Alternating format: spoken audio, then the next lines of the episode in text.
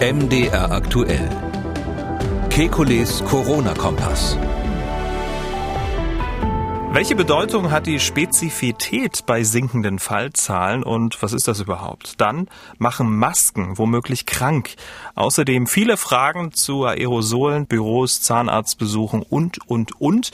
Willkommen zum Kekulis Corona-Kompass Hörerfragen Spezial. Mein Name ist Camillo Schumann. Ich bin Redakteur, Moderator bei MDR aktuell das Nachrichtenradio und die kompetenten Antworten kommen wie immer vom Virologen und Epidemiologen Alexander Kekulé. Ich grüße Herr Kekulé. Hallo, Herr Schumann. Wir hoffen, so viele Fragen wie möglich zu schaffen. Fangen wir an mit Frau Framheim.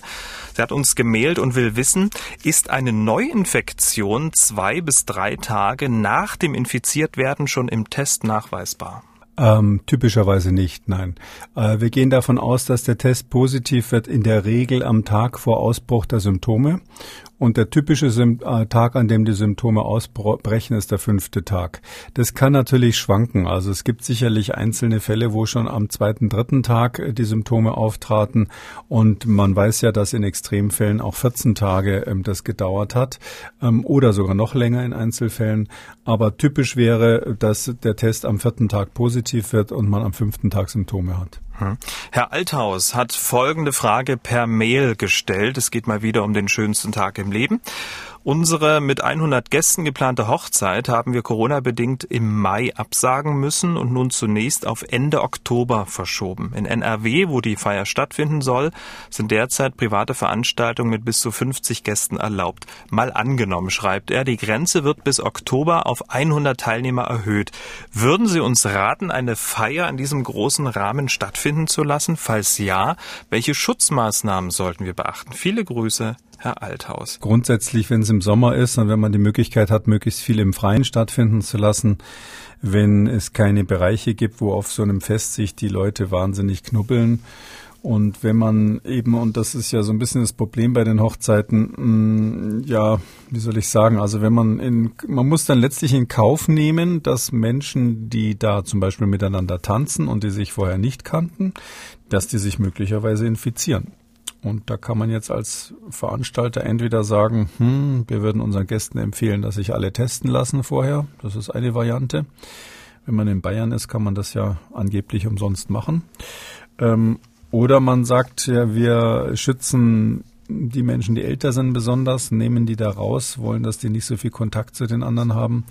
Aber man wird für so eine Veranstaltung, so ähnlich wie das für alle anderen öffentlichen Veranstaltungen auch der Fall ist, sich so ein kleines Hygienekonzept, sage ich mal, überlegen müssen wenn man das macht, glaube ich, kann man das durchaus durchführen. Kann hm, jetzt, so eine Hochzeit stattfinden lassen. Jetzt ist die Hochzeit ähm, Ende Oktober. Ähm, das wird dann wahrscheinlich, wenn es jetzt nicht gerade ein goldener Herbst ist, dann eher in geschlossenen Räumen stattfinden, bei 100 Personen.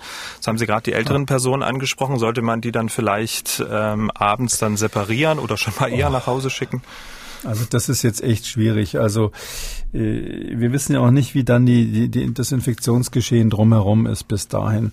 Ähm, wenn das jetzt wirklich im geschlossenen Raum äh, stattfindet und jetzt auch nicht eine Riesenhalle ist, bei 100 Leuten ist das ja gerade üblicherweise netter, wenn man jetzt nicht so einen großen Raum hat dann muss man einfach ganz fairerweise sagen, da kann ein Superspreader natürlich so eine Hochzeit zu einem nachhaltigen negativen Erlebnis machen. Ähm, das, wie groß die Gefahr in der, in der speziellen Region dann ist, wo, wo die Veranstaltung stattfindet, äh, und wie groß das Risiko durch die Gäste ist, das kommt einfach sehr darauf an, wer da alles kommt. Also wenn man internationale Freunde hat, die aus der ganzen Welt einreisen ähm, und ähm, oder auch aus ganz Deutschland zusammenkommen, was ja häufig bei Hochzeiten der Fall ist, dann hat man natürlich viele Risikogebiete dabei. Ja, also die Großstädte sind eher gefährdet als das Land. Wenn aber dann nur zwei Leute von Nachbardörfern irgendwo in der Provinz äh, feiern, ihre, ihre Hochzeit feiern mit den Angehörigen aus der Gegend, dann ist das Risiko deutlich niedriger. Also so in dieser, in dieser Dimension muss man sich das Risiko überlegen und überlegen, will ich das machen oder will ich das nicht machen. Ähm, es weiß ja auch keiner, wie bis dahin die Situation ist. Im Moment haben wir in Deutschland pro Tag ein paar hundert registrierte Fälle. Äh, das ist wirklich wenig und auf dem Niveau wäre es vielleicht ein bisschen übertrieben, eine Hochzeit abzusagen. Mhm. Aber wir wissen nicht, wie das bis Ende Oktober aussieht. So, eine besorgte Lehrerin hat uns angerufen und Herr Kikoli, hören Sie genau hin. Sie erzählt nämlich eine kleine Geschichte. Ja, ich grüß Gott, ich bin Lehrerin und wollte mich erkundigen, Äh, bei uns an der Schule wurde von einem Vater einer Schülerin ein positiver Corona-Test gemacht. Und diese Schülerin befand sich dann oder befindet sich zwei Wochen in Quarantäne und alle Mitschüler und anderen Lehrer, die mit ihr Kontakt hatten, auch. Jetzt gab es Prüfungen und das Gesundheitsamt hat ihr erlaubt, dass sie mit zwei Meter Abstand und, äh, an den Prüfungen teilnehmen kann, weil bei ihr zwei äh, Tests negativ waren. Allerdings ist sie nach wie vor mit ihrem äh, Vater natürlich in der Familie und ich finde das verantwortungslos. Ich wäre sehr, sehr dankbar über eine konkrete Info, insbesondere äh, wie das Gesundheitsamt das zulassen kann. Finden Sie das auch verantwortungslos, wie das Gesundheitsamt da ähm, entschieden hat? Wenn die da vorher getestet wurde und das negativ war, dann ist die Wahrscheinlichkeit, dass der Wert äh, unmittelbar vor der Prüfung wieder positiv geworden ist, nicht sehr hoch. Und jemand, der kein Virus ausscheidet, kann auch niemand anders anstecken.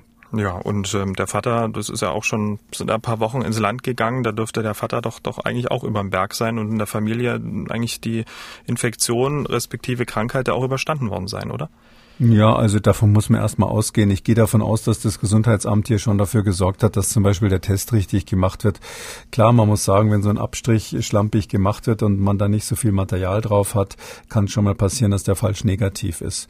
Aber mm, die wird ja dann auch nicht äh, na, mit ihrem durchgemachten Covid-19 wird die ja wahrscheinlich dann auch nicht äh, direkt äh, Gesicht zu Gesicht mit den anderen Prüflingen sitzen. Man kann ja da ein bisschen Abstand halten.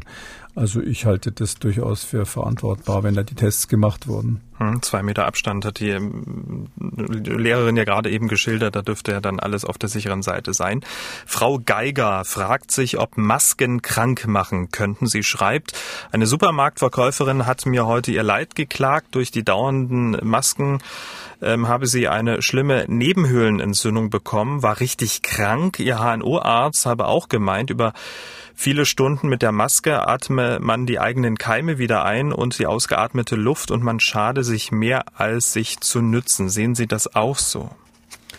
Ähm, nein, man schadet sich nicht mehr, als man sich nützt, weil die, die, Maske insgesamt ja vor einer lebensbedrohlichen Erkrankung schützen soll. Also die, die, der Grund, die Indikation, wie wir sagen würden, ist natürlich da. Man muss aber andererseits überlegen, was kann man machen, damit die Nebenwirkungen von solchen Masken, die bei manchen Leuten einfach vorhanden sind, ähm, damit die möglichst wenig werden. Und ähm, dazu gehört auf jeden Fall, ähm, dass man eine Maske, die irgendwie langsam alt und gammelig wird, nicht mehr benutzt, äh, austauscht oder wenn sie waschbar ist, äh, wäscht und das regelmäßig macht, weil man eben natürlich verhindern muss, dass sich da Bakterien drauf sammeln, die man ständig wieder einatmet. Herr oder Frau Pilz äh, hat geschrieben, sehr geehrter Herr Professor Kekoli, Chorsingen bleibt ja problematisch, aber könnten Sie sich vorstellen, dass eine Chorprobe indoor mit Abstand und Lüftung gefahrlos möglich wäre, wenn, und jetzt kommt's, alle Mitglieder eine FFP3-Maske mit Ventil tragen würden. Ich habe das einmal ausprobiert und der Klang der Stimme ist deutlich besser als mit Mund-Nasenschutz oder FFP2-Maske ohne Ventil. Wenn das möglich wäre, wie häufig könnte so eine Maske benutzt werden? Also singen mit FFP3-Maske? Also das habe ich noch nicht ausprobiert. Also Saxophon spielen geht definitiv nicht. Aber also, also ähm, ja, also jetzt mal angenommen, dass das mit dem Singen Sinn macht, das kann, hab, hätte ich jetzt nicht erwartet. Ähm, dann würde man natürlich sagen, dadurch, dass alle so eine Maske aufhaben, ähm, selbst wenn es ein Ausatmenventil gibt, äh, ist die Wahrscheinlichkeit, dass jemand da ein Aerosol produziert, was die anderen einatmen, extrem gering.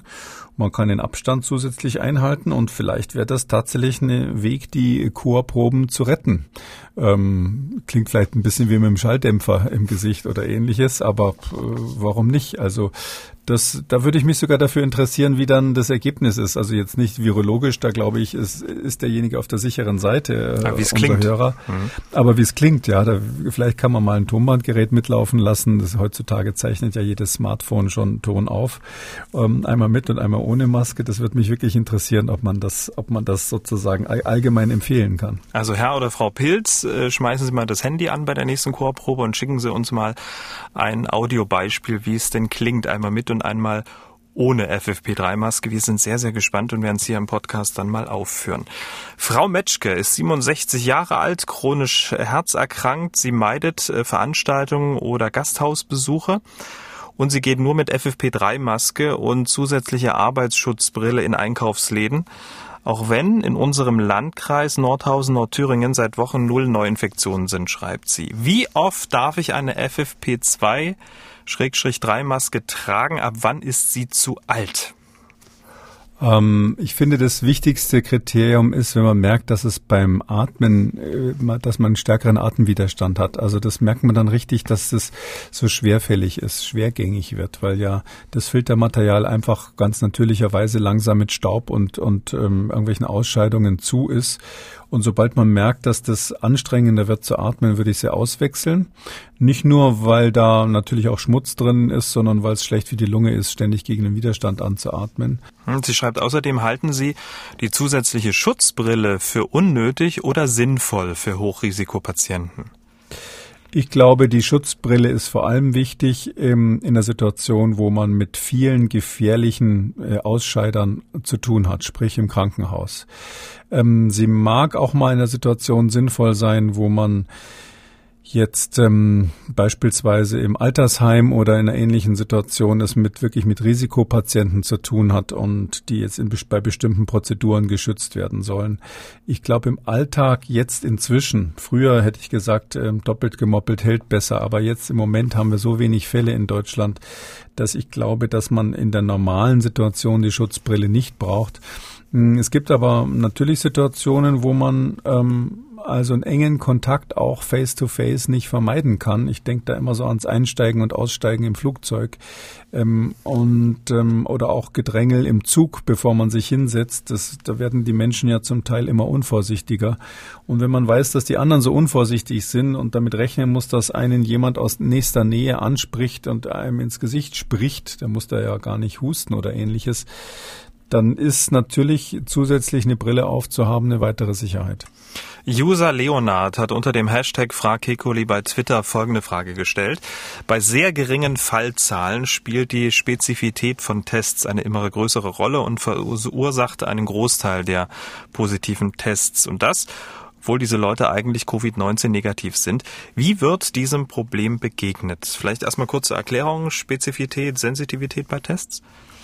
Naja, die ähm, Spezifität heißt, ähm, ob der Test ähm, das erkennt, was er erkennen soll.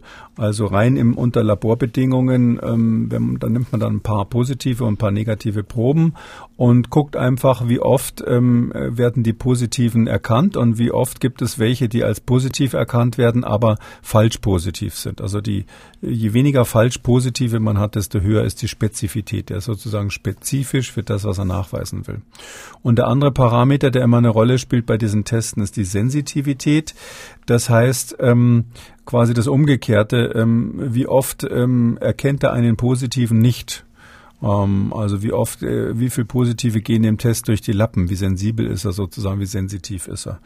Und äh, beide Werte sind ein wichtiger, ein wichtiger Laborhinweis ähm, darauf, was ein Test so leistet.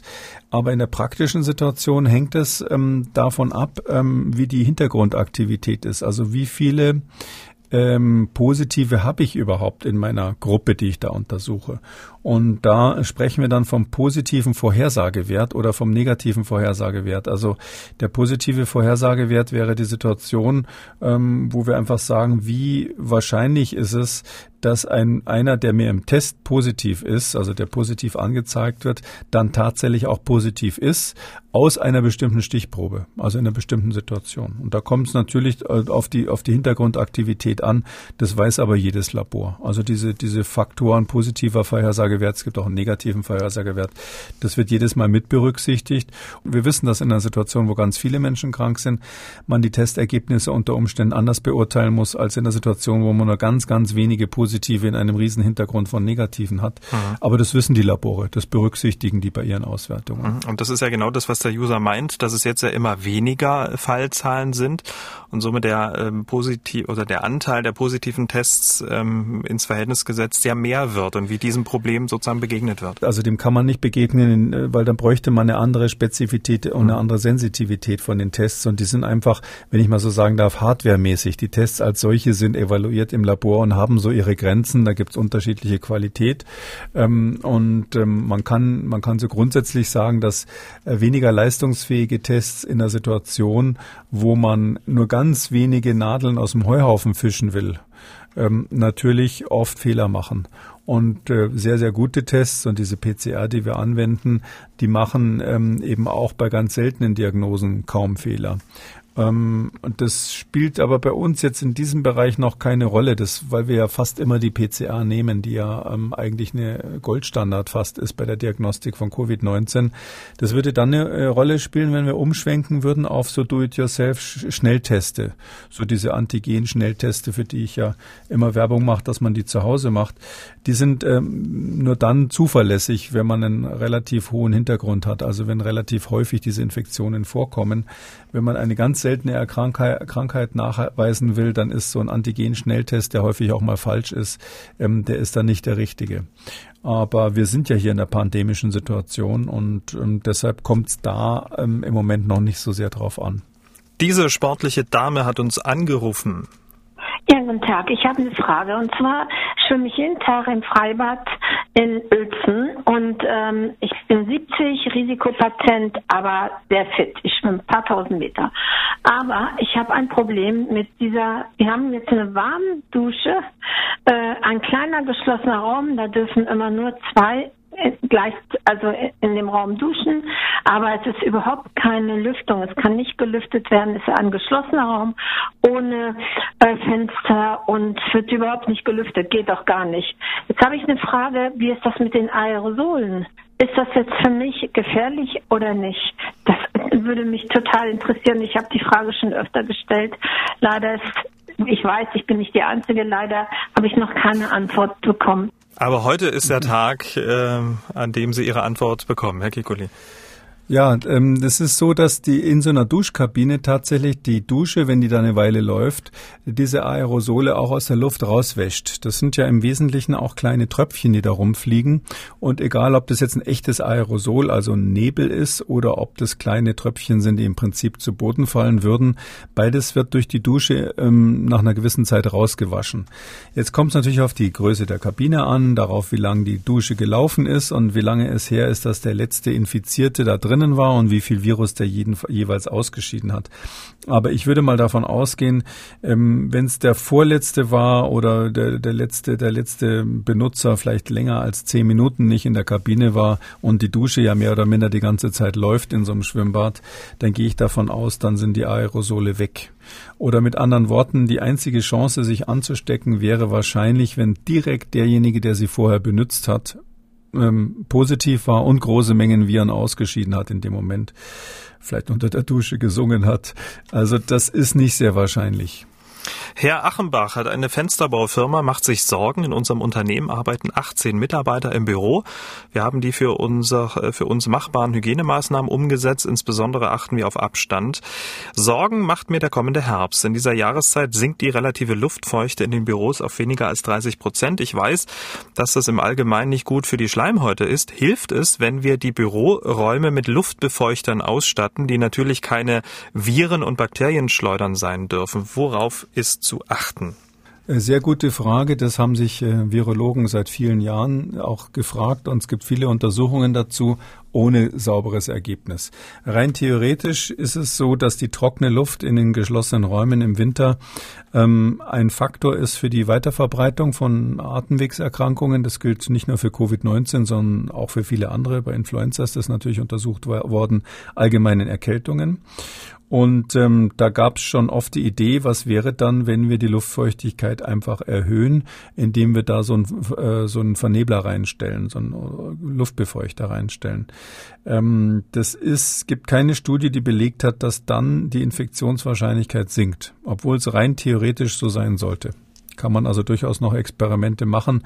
Ich glaube, ganz grundsätzlich ist die Überlegung zu sagen, trockene Luft schadet meiner Schleimhaut und führt unter Umständen dazu, dass ich häufiger mal Erkältungen habe, egal ob es Covid-19 oder was anderes ist das ist eigentlich doch schon ein Grund dafür, dafür zu sorgen, dass die Luftfeuchtigkeit in einem angenehmen Bereich ist. Also ich würde sagen, über 40 Prozent relativ sollte sie auf jeden Fall sein, auch im Winter.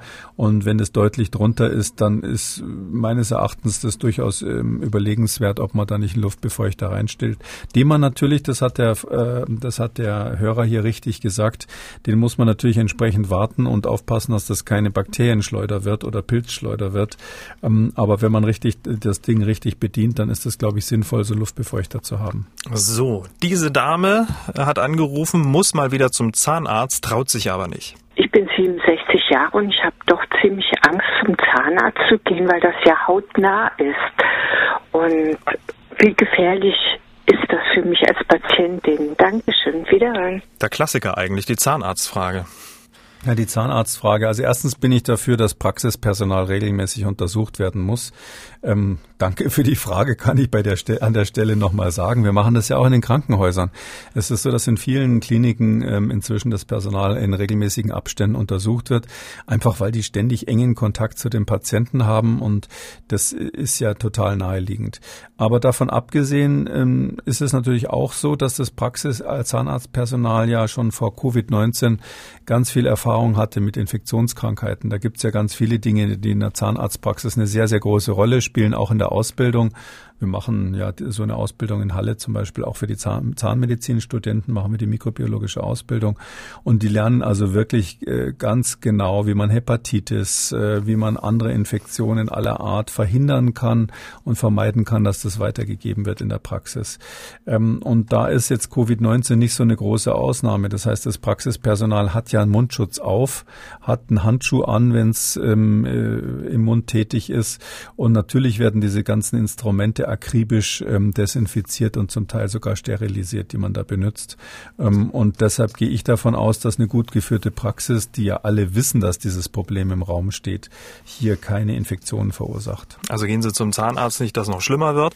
Letzte Frage mit der Bitte um eine kurze Antwort. Herr Föckerler hat uns geschrieben. Er schreibt, ich spiele leidenschaftlich gern Tennis und der Handshake nach dem Spiel gehört für mich einfach zu einem guten Match dazu. Ich finde es unbedenklich, den Handshake durchzuführen zumal wir an jedem Platz Desinfektionsmittel stehen haben und uns danach sofort die Hände desinfizieren. Wie ist Ihre Meinung?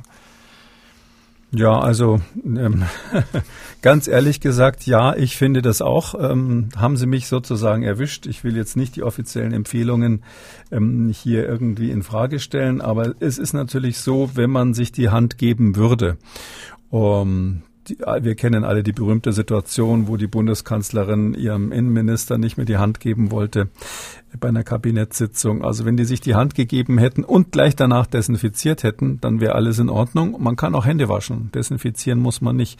Aber das sollte man dann schon diszipliniert machen. Das heißt also äh, keine Schlampereien an der Stelle einführen, sondern wirklich, wenn man sich die Hand gegeben hat, nicht ins Gesicht fassen, nichts essen, sondern als nächstes, bevor man sich selbst ins Gesicht fasst oder was isst, wirklich die Hände waschen.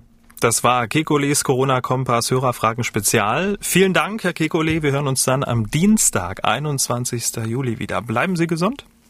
Sie auch, Herr Schumann. Schönes Wochenende. Sie haben auch eine Corona-Frage, die unbedingt beantwortet werden muss. Dann schreiben Sie uns mdr aktuell-podcast.mdr.de oder rufen Sie uns einfach an 0800 322 00 0800 322 00. Vielleicht wurde Ihre Frage ja schon beantwortet. Alle Spezialausgaben und alle Folgen Kekules Corona-Kompass als Podcast auf mdraktuell.de in der ARD-Audiothek bei YouTube und überall, wo es Podcasts gibt. MDR aktuell. Kekules Corona-Kompass.